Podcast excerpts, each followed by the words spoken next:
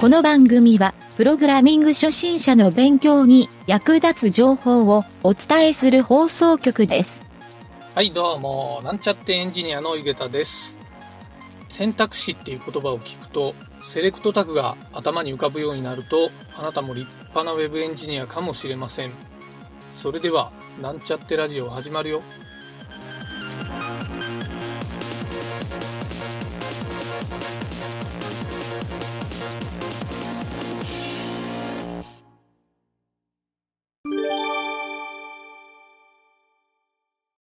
はい、それではプログラミングレッスンの HTML 編に行きたいと思います。今回はセレクトタグというのを学習してみたいと思います。このセレクトタグっていうのは、どういうタグかというと、プルダウンメニューを表示するっていうタグになるんですが、よくあるのが、住所を入力するときの都道府県の選択をするような場面で使っているのをよく見かけます。はい。他にもですね、いろいろな選択肢を便利にですね、入力フォームのタグとして使うことができるので、利用頻度が高いタグだと思います。はい。このセレクトタグを今回は学習していきたいんですが、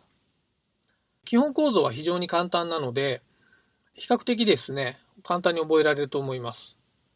構造体はですね、2階層の構造になっていて、セレクトタグとオプションタグ。この2つを覚えれば、もうセレクトタグはそんなに難しい要素はありません。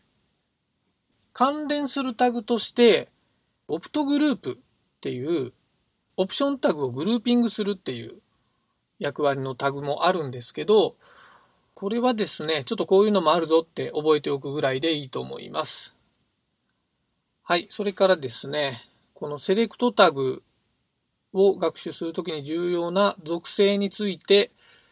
ちょっと軽く説明したいと思います。まずですね、セレクトタグにはですね、まあ主に4つですね、の属性を覚えておくと、えー簡単に使えるようになると思います。1つ目が、えーネーム属性。これはインプットタグの時にやったように、PHP などのサーバーにデータを送るときの、えーキーバリューのキーにあたる部分になりますね。はい。えー二つ目がですね、マルチプル。このマルチプルっていう属性は、属性に値自体は存在せずに、タグの中に、えっ、と、マルチプル、MULT、IPLE。これを書くとですね、えー通常ですね、一つのみの選択になるんですが、複数の選択ができるようになります。はい。えー、三つ目。三つ目はですね、 disabled。はい、この disabled はですね、インプットタグの時にも同じものがあったので、全く同じ内容なんですが、このタグ自体を無効化するという属性になります。はい、サーバーにデータを送りたくない場合とか、セレクトタグにディスエブルドっていう属性をつけるとですね、実はプルダウンのメニューも表示されなくなるので、完全にタグを無効化するっていう効果になります。はい、4つ目。4つ目はですね、サイズ属性っていうのがあってですね、えー通常プルダウンメニューは中の選択している項目とか1行が表示されていて、えーそこの表示しているところをクリックすると、プルダウンメニューとしてリストがバーって表示されるようになるんですが、この、えー選択をする前ですね、標準の状態の時に何行表示するかっていうのがこのサイズで指定できます。例えば、デフォルトであれば1の値が入ってるんですが、ここに3って書くと3行分のプルダウンの内容が、え選択をしてない状態でも通常表示されるっていう感じですね。はい。じゃあ続きましてですね、オプションタグの方に行きたいと思います。オプションタグはですね、覚える属性は2つだけですね。はい。1つ目がバリュー。これはですね、インプットの時に、え使ったバリューと同じですね。値をここに入れます。先ほどセレクトのところでサーバーに送るネーム値でキーっていうのあったんですけど、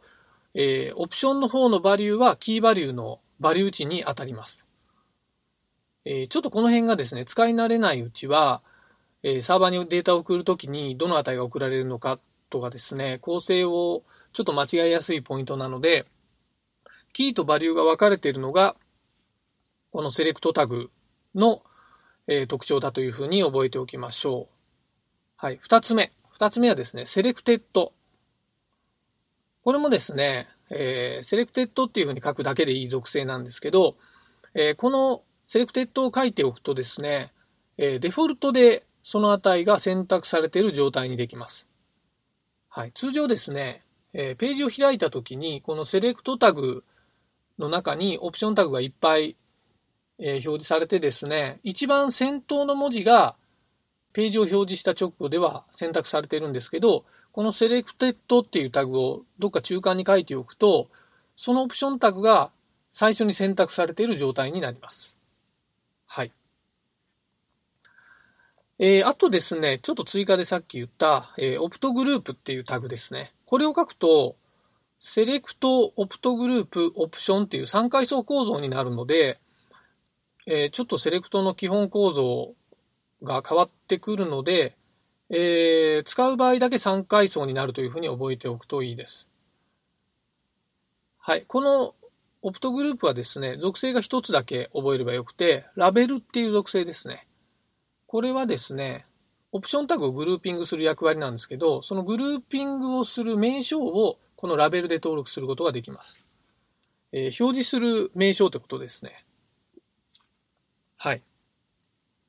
ただし、このオプトグループっていうこの、えー、表示はですね、選択もできないし、サーバーにデータも送信されないので、あくまで、えー、見栄えだけのタグになるっていうことを理解しておきましょう。